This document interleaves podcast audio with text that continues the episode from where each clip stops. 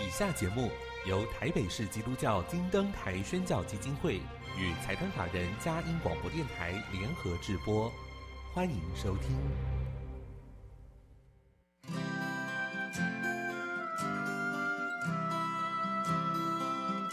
在现代紧凑的生活节奏里，以爱建立和谐的家庭生活，以喜乐专业的态度投入服务。一起营造你我的美丽人生，成为一个快乐又丰富的译文生活家。译文生活家，本节目是由林森南路礼拜堂社团法人中华民国合家欢协会、佳音广播电台联合制作，欧灵静主持。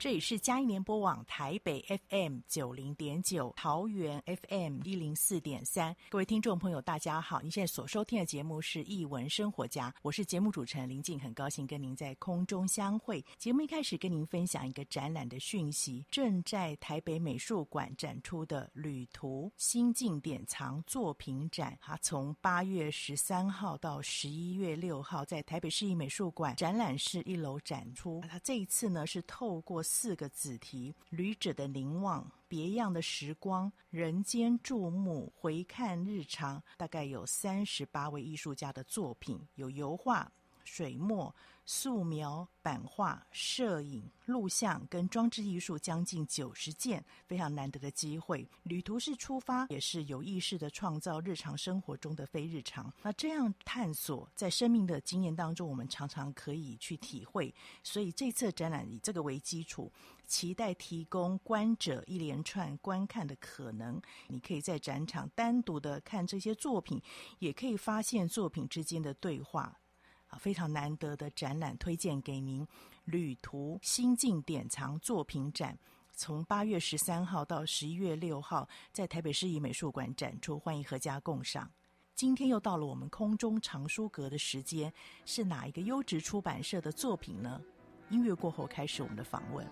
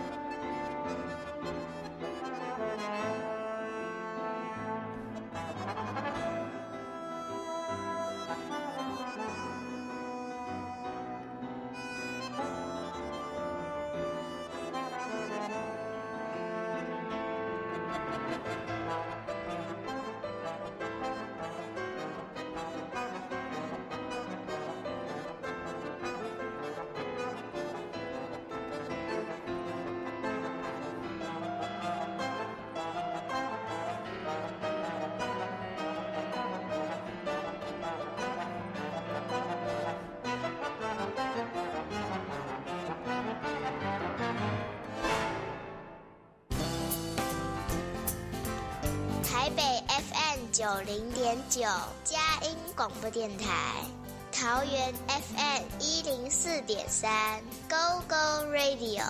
宜兰 FM 九零点三 Love Radio，这里是佳音 Love 联播网，精彩节目，欢迎继续收听。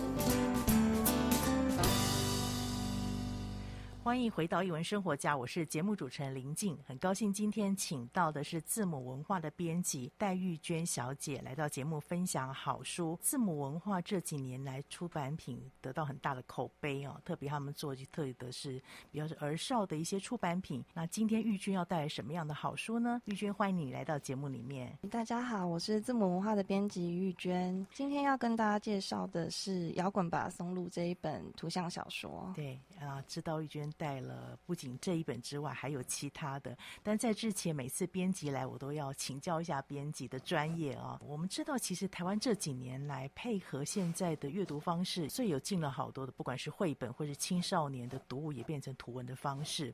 那就编辑的专业来说，您觉得一个优质的图文书、图文出版品，需要具备什么样特色，会让字母引进给台湾的读者？首先，如果是比较大众一般的出版社的标准的话，我相信会是文字够有魅力，嗯、然后图像也够吸引人，嗯、能够让不管是年纪轻的读者、小朋友，或者是成人读者，都有办法去从中看到一些呃里面的美、里面的意价值这样子。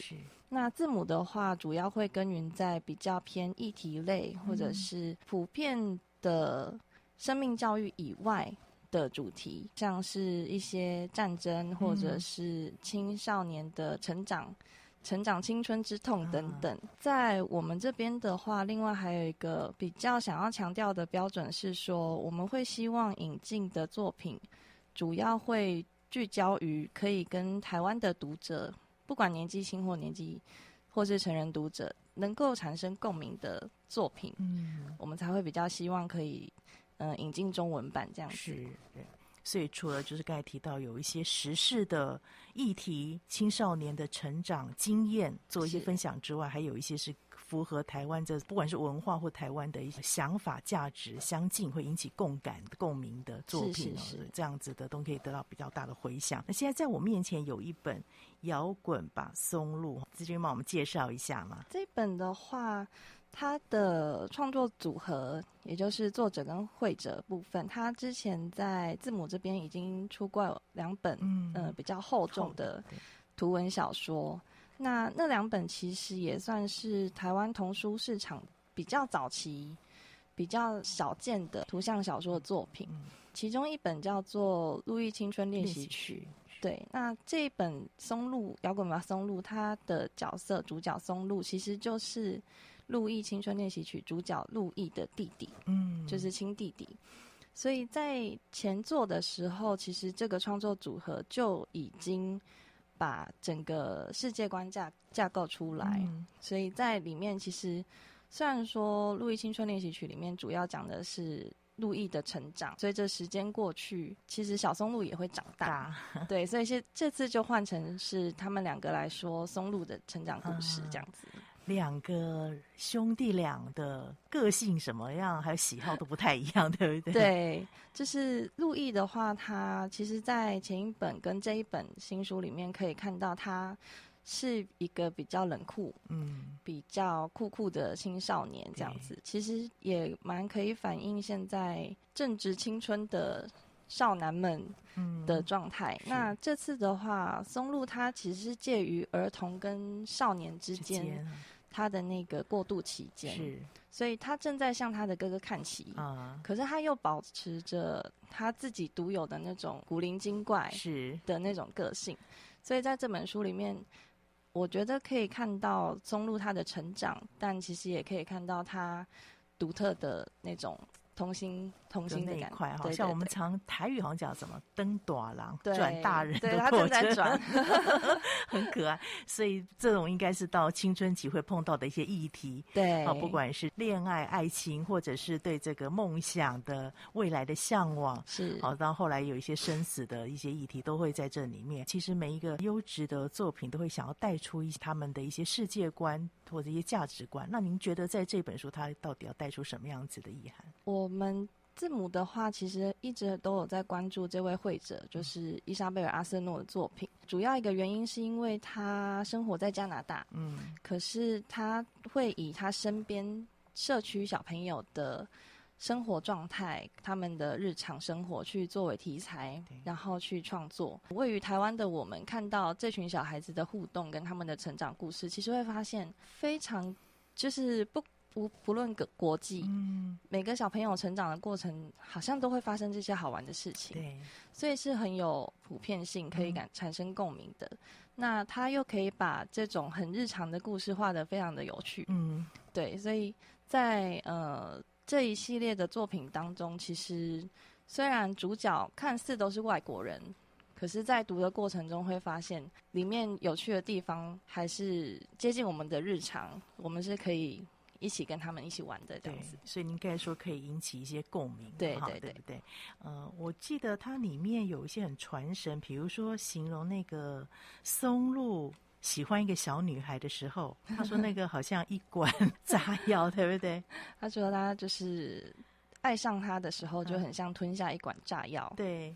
在他心里，就是全身上下里面蹦蹦跳，啊、然后让他就是腿软脚软这样子。是是，对。我觉得这其实也跟他要形塑这个松露的特质很像，因为他喜欢摇滚乐嘛。对对，摇滚乐就比较好像外显哈，那种蹦蹦跳跳的那种感觉，对，嗯、非常可爱。这里面有好多摇滚乐的曲目，哦、对不对？因为因为其实我自己很少接触摇滚乐，因为这个这本书关系，要去听听看到底是什么歌，那也很有意思。这等于是他们类似青少年的一种。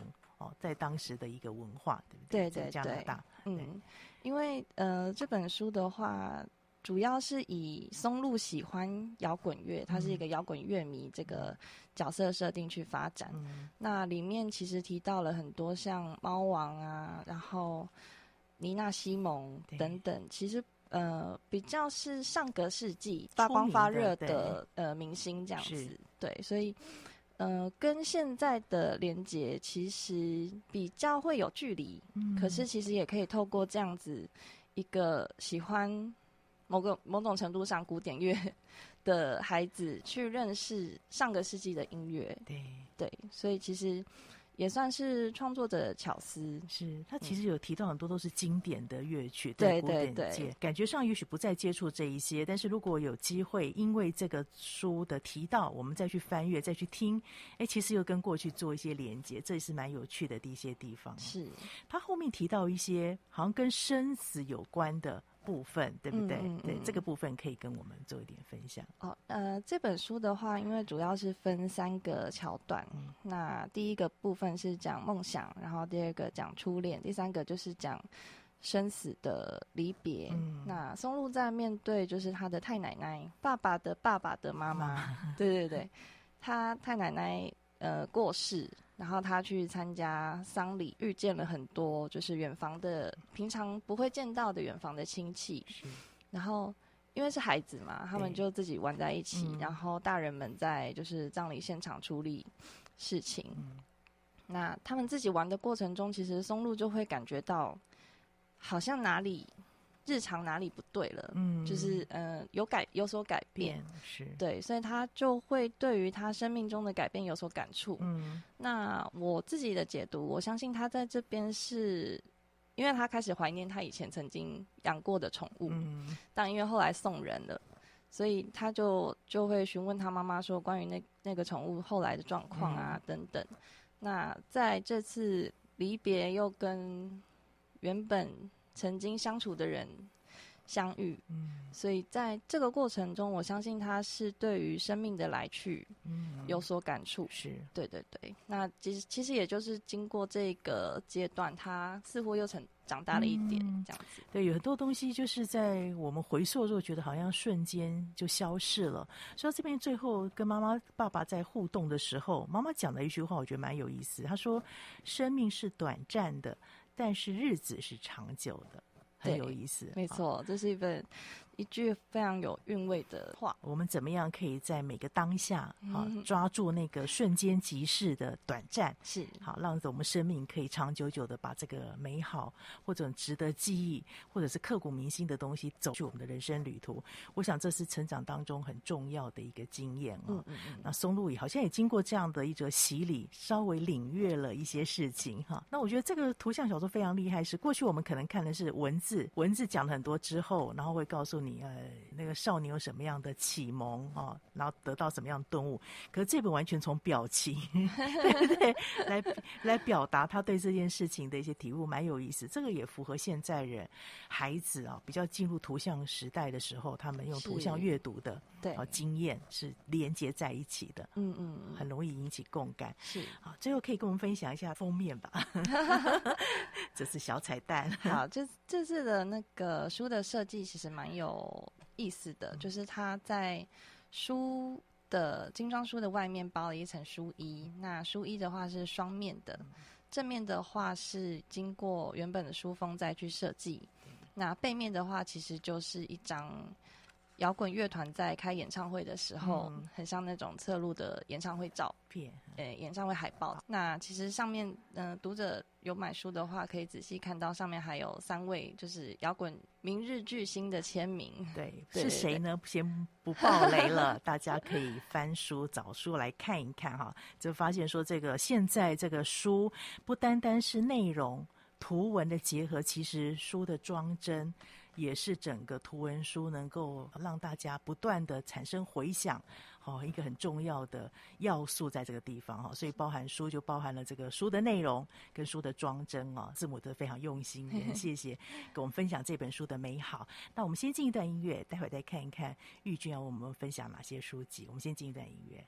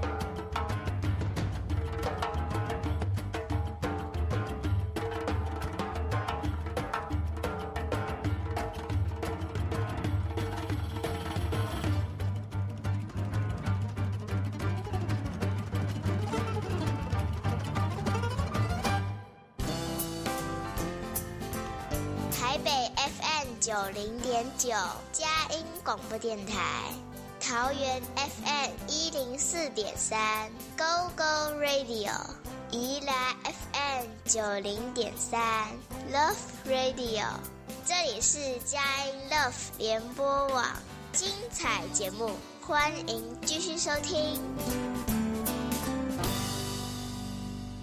欢迎回到一文生活家，我是节目主持人林静。刚刚听了玉娟是字母文化的编辑分享了《摇滚吧松露》，从封面看起来就是一个非常亮丽、色彩、青春的故事。哈，孩童到这个青少年会遇到的一些状况、心态的成长，面对生活环境的处遇，一些怎么样去应对。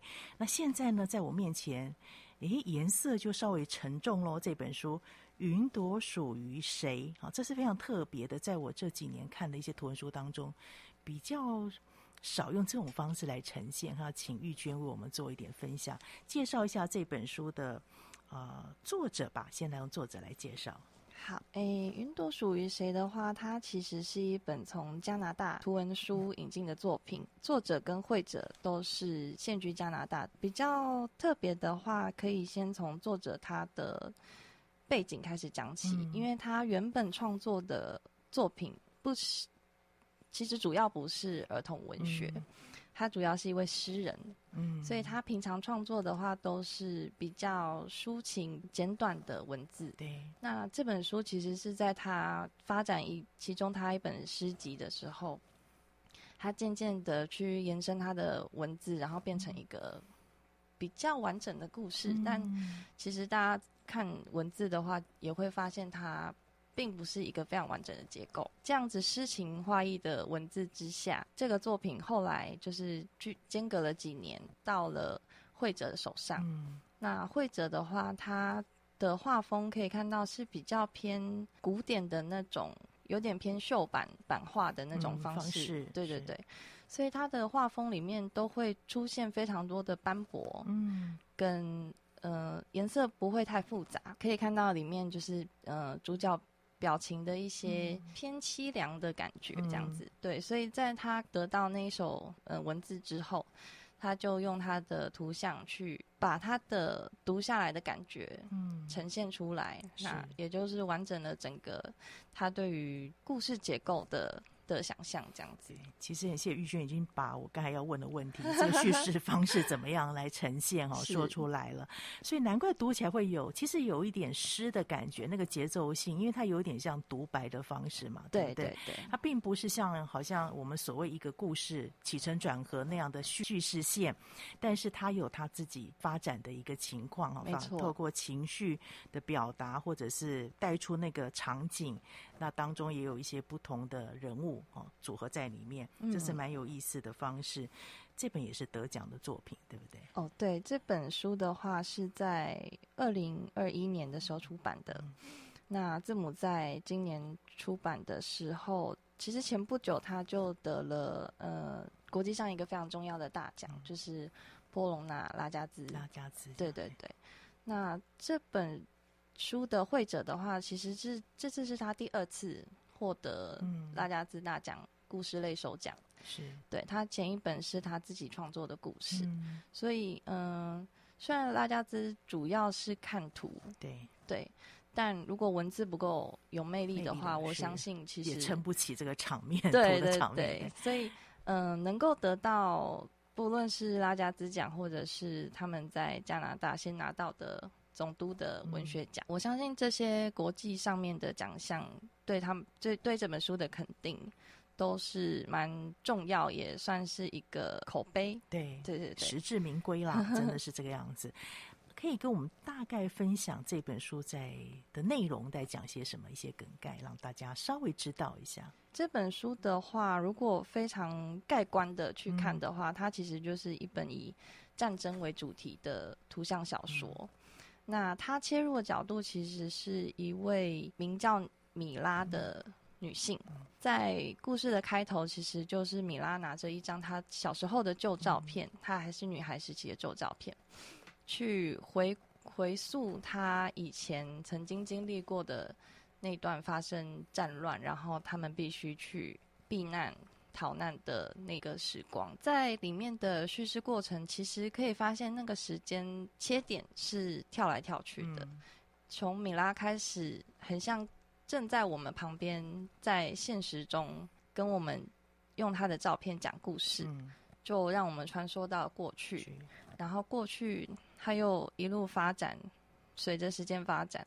然后后来又突然回到了现在，嗯，所以在过去跟现在的穿穿梭之中，可以发现米拉她对于小时候的印象，嗯，她很多都是用很像一场梦，的方式去记忆的，也就是可以视为说那段非常艰辛的时期，对于孩子的记忆来讲，他们有可能会选择把它视为。是虚假的，嗯，也许没有真的没有发生那件事情，对，那他也不记得了，是。对，所以其实，在他长大成人之后，就是故事最后可以看到他长大成人之后，嗯、他再去借由他的旧照片回想这件事情，嗯、然后跟我们讲述他整段旅程的过程中，发现有很多片段，嗯，他是也许他避而不谈，对，也许他是真的不记得，是。对。所以，呃，在这本书的话，其实作者有一个切入角度是对于创伤过后，嗯、我们会如何处理我们的记忆是这件事情。所以在整本书的架构上，它的故事发展，如果可以把它视为米拉在跟我们诉说这个故事的这个角度的话。对，我相信会获得非常大的感动。对，就是自己看的时候也觉得好揪心，特别是他说到那个在那段过程当中一直好累，对对对，对，一直很疲惫，好像很想睡觉。其实我觉得也许就是不想起来面对那个非常残酷的好、嗯、战争。然后刚才在修姐姐也提到说，这里面有好多的意象，对不对？很多的图像可以跟我们举例来说明。这里面的话，其实可以看到里面绘者他处理。图像的方式，他只用了大概四种，嗯，四种到五种的颜色。对，那在里面，嗯、呃，可以看到，也许是叔叔的鼻子，嗯，对，他的，嗯、呃，他其实有一段是回忆到说，他们在，嗯、呃，要避难的时候，要穿越过一个境界，境界，对，对，然后，嗯、呃，为了要突破那边的守卫。他们他们才能顺利的逃开这个战乱的国家。那那个时候，叔叔就装扮成了小丑。小丑。那小丑就去吸引开了守卫的注意等等。嗯、那在那个时候，米拉的记忆里面，叔叔其实其实，在现实中，叔叔应该不会在那个地方扮成小丑。然后，呃，也不会在他的鼻子上戴上一个大红对大红的球。球啊。对。所以在那个部分，嗯、呃，绘者把那个画面处理的有一个亮点，嗯，那就是用红色去代，也许就是代表了某一些东西，嗯、对。那这个部分的话，其实，呃，读者自己解读的话，应该也会从颜色的分配去解读的话，也会蛮有趣的。包含那个红色，后来又在他回到了个自由国家的时候，对对对，有另外的。替代物，好，那这个部分我们就不爆雷，让读者来看。但是我觉得很有意思，我觉得其实他讲的是一个非常严肃、沉重，甚至很悲伤，就是很重很重。可是你在看他图像的时候，我常常说图文书厉害就是怎么样举重若轻，很重要、很有分量的故事，怎么样可以轻轻的讲，然后又讲到你的心坎里，这个是这本书非常厉害的地方。它里面的话，其实另外一个我觉得可以切入的那个图像重点，嗯、也许是里面乌鸦的角色。对，对，对，它里面其实有，呃，无论是乌鸦在他们排队离开，嗯、就是那个长长的队伍、嗯、排队离开的时候，停在他们肩上，或者是他们似乎也化成了乌鸦，嗯、化成了灰一，嗯、呃，很像灰烬的黑色的的。图像这样子，那其实也有画到，就是乌鸦飞出飞进乌云的、嗯、的画面。那其实，在处理嗯刚刚说到非常诗意的文字的部分的时候，嗯、这个地方也许就是绘者他用他的想象力去赋予他的乌鸦、它的乌云、它的天空，嗯，一些意义在里面。是。对对，这些地方都是绘者的巧思哦，跟我觉得生命要够厚度才画得出这样的作品来，对文字的体悟有这样的深度哦，所以真的是很谢谢字母这么用心。云朵属于谁？哦，云朵属于谁？推荐给大家。除了摇滚吧，松露好这样一个青春喜悦啊，孩子的成长之外，这么多年来，呃，国际上有好多这种战乱。包含这个移民的问题，他们的处境，也许透过这些书籍，我们更能够感同身受。希望我们不要遇到，就是很期待我们不要遇到，但是我们能够去同理他们的一些情况哦，让这样事情不要再发生哈。那一样，我们先进一段音乐，待会来看一看还有一本什么样有趣的书籍呢？我们先进一段音乐。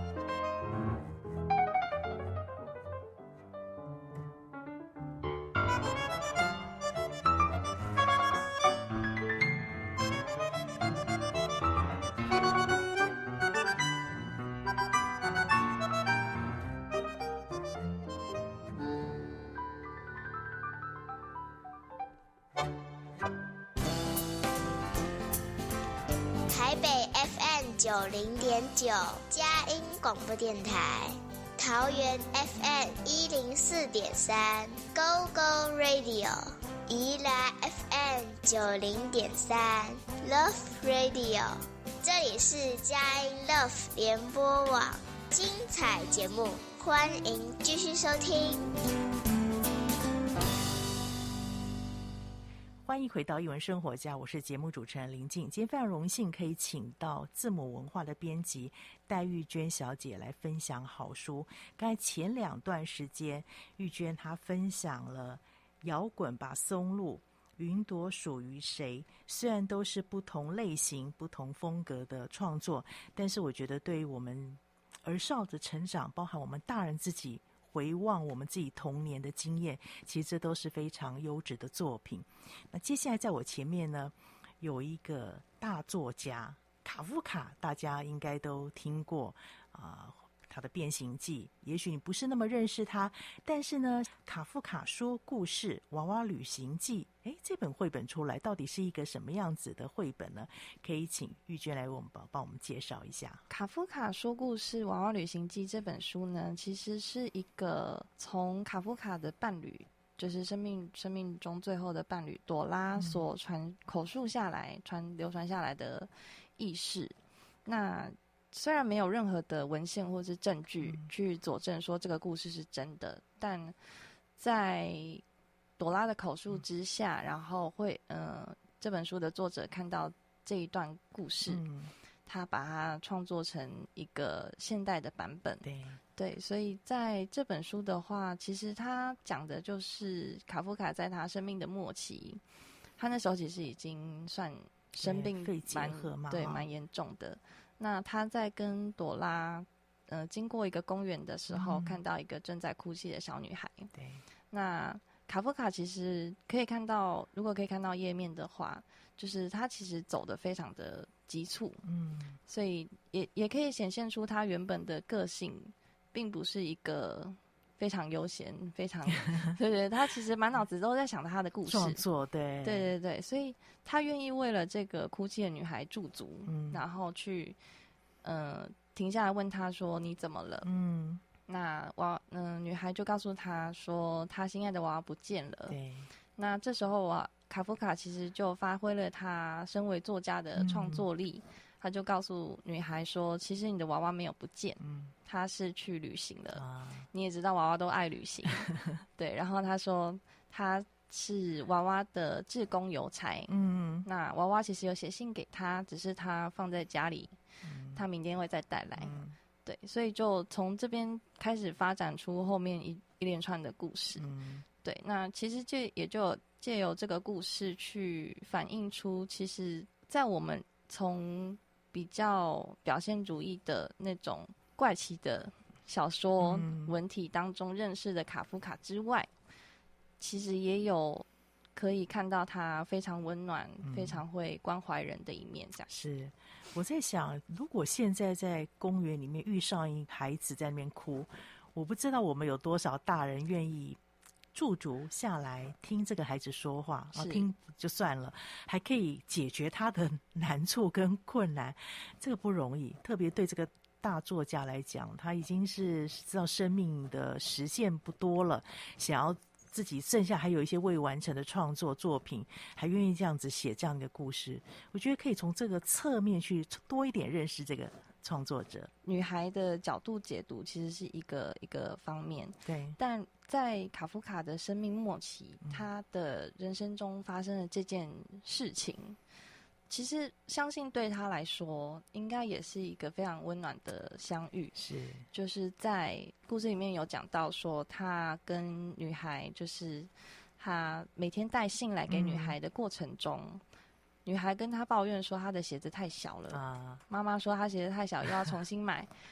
然后卡夫卡就说：“可是我现在这这双鞋已经过大了。大了”对，嗯、其实就是代表说他的身体状况一直在变差。嗯面对一个正在成长的生命，嗯，跟一个正在逝去的生命，这样子的对比，也许是残酷的，嗯，但某个方面来说，也许这就是一个非常非常美丽的对的相遇。这样子真的是像玉娟讲的没有错。在他生命走向末期，发现自己愈体力各方面越来越不行的时候，有一个新生命在前面，即便是抱怨，即便是哀伤，但至少那个生命是活的，我就会带给他希望哎，对，继续愿意再走下去。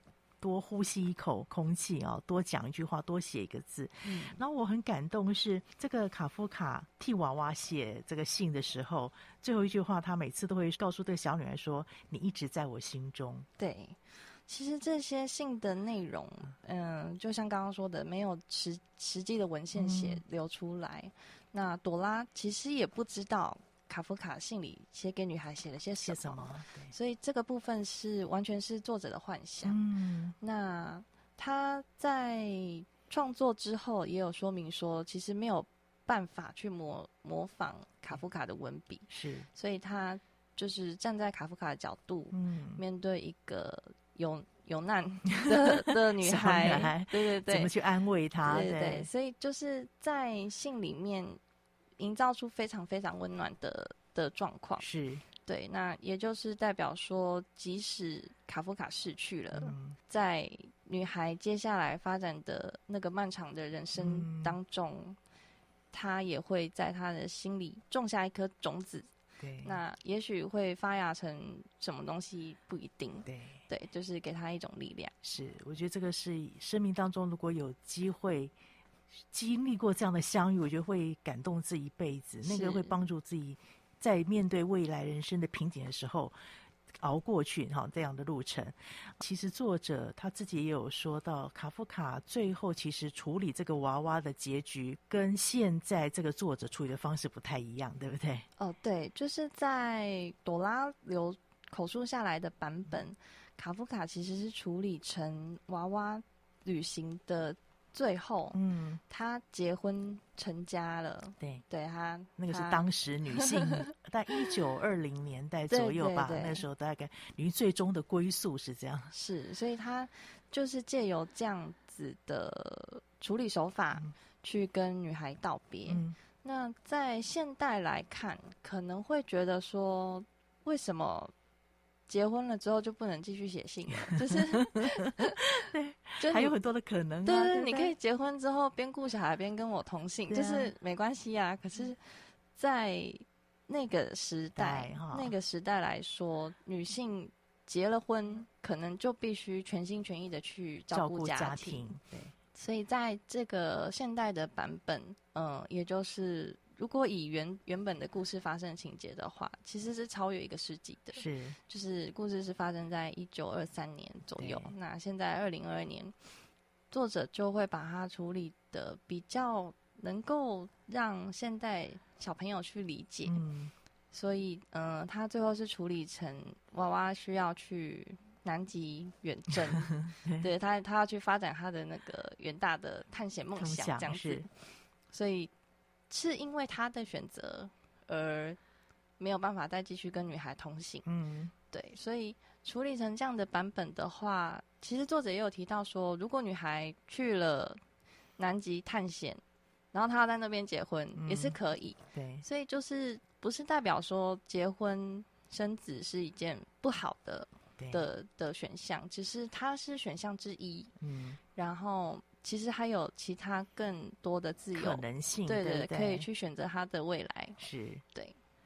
这也叫符合现在人的一些感受或价值观，所以其实创作也是很重要。虽然是旧的故事、过去的人物，但是如果重新再改写或是翻写的时候，怎么样符合现代人的想法，或者甚至语句哦，这些东西都可以比较能够引起共鸣。这个也是现在作者需要注意的地方。对对嗯嗯对对，很谢谢玉娟这样子分享，带来这三本好书。我相信这三本好书应该有不同的回响吧。要不要跟我们分享？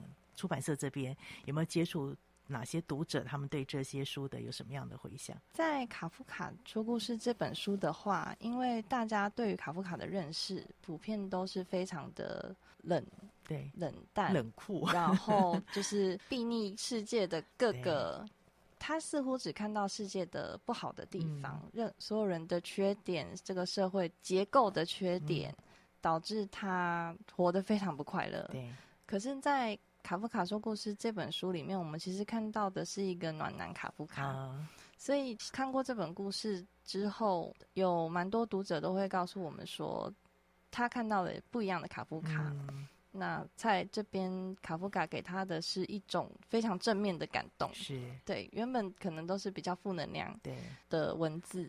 那在这边的话，卡夫卡其实是一个给予大家力量的角色，嗯、是你所不知道的卡夫卡。对对对。然后，呃，云朵属于谁的话，其实它的定位比较是全年龄的的读者，就是无论是不受限了，对不对？对对对。所以在现在这个国际情势的阶段。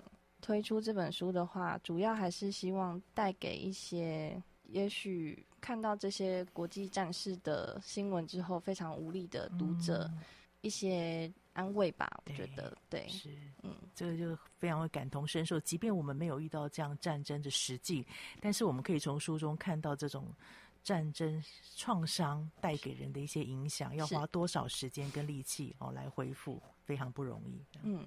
然后，嗯、呃，最后的话就是要问吧，松露他无论是看过《路易青春练习曲》嗯，在里面已经认识小松露的读者，或者是从这本书开始认识松露的读者，在里面其实可以看到松露非常无厘头、非常天真 的的呃日生活日常，跟他哥哥的互动其实也非常可爱，是就是他。他哥哥路易的个性其实还蛮冷酷的嘛，嗯、对于对于外在都蛮冷冷的、嗯。可是可以发现他在言语之中，对于松露是非常温柔的。对，就是他会，松露里面有一句讲到说，他非常喜欢他的哥哥。嗯、他就说：“路易，你是我最喜欢的哥哥，虽然我只有你这个哥哥。”很可爱。对，所以就是。比较算是生活小品，对，可是又可以从小品当中看到一些。也许跟我们有共鸣的东西，没错，就是看到他们兄弟之间那种互动方式，是不见得要表现出这种好像非常浓郁的感情，可是就是因为彼此之间的牵系跟彼此之间的在意，所以会发现他们之间的情感，也许也用在我们的孩子身上哦。从细节上面去观察，是很谢谢玉娟姐带来这三本好书，再次推荐给大家：《摇滚吧，松露》、《云朵属于谁》。卡夫卡说故事，《娃娃旅行记》，不同的类型，但是同样都是很值得我们来观赏，然后从当中得到很多的生命的体悟。很谢谢玉娟，也谢谢字母文化，期待有机会再邀请您。好，谢谢大家。亲爱的听众朋友，我们首播在电台，过几天之后，你可以在我们嘉年播网点选下载区，或者是 Podcast 上面都有我们今天所访谈，可以分享给您中南部的朋友，或者是海内外想要学习中文的朋友，这都是非常优质的作品，让阅读可以陪伴我们，让我们打开一扇窗户，看见各种不同世界的美好。再次分享给您，也谢谢你今天收听，欢迎下周同一时间再会。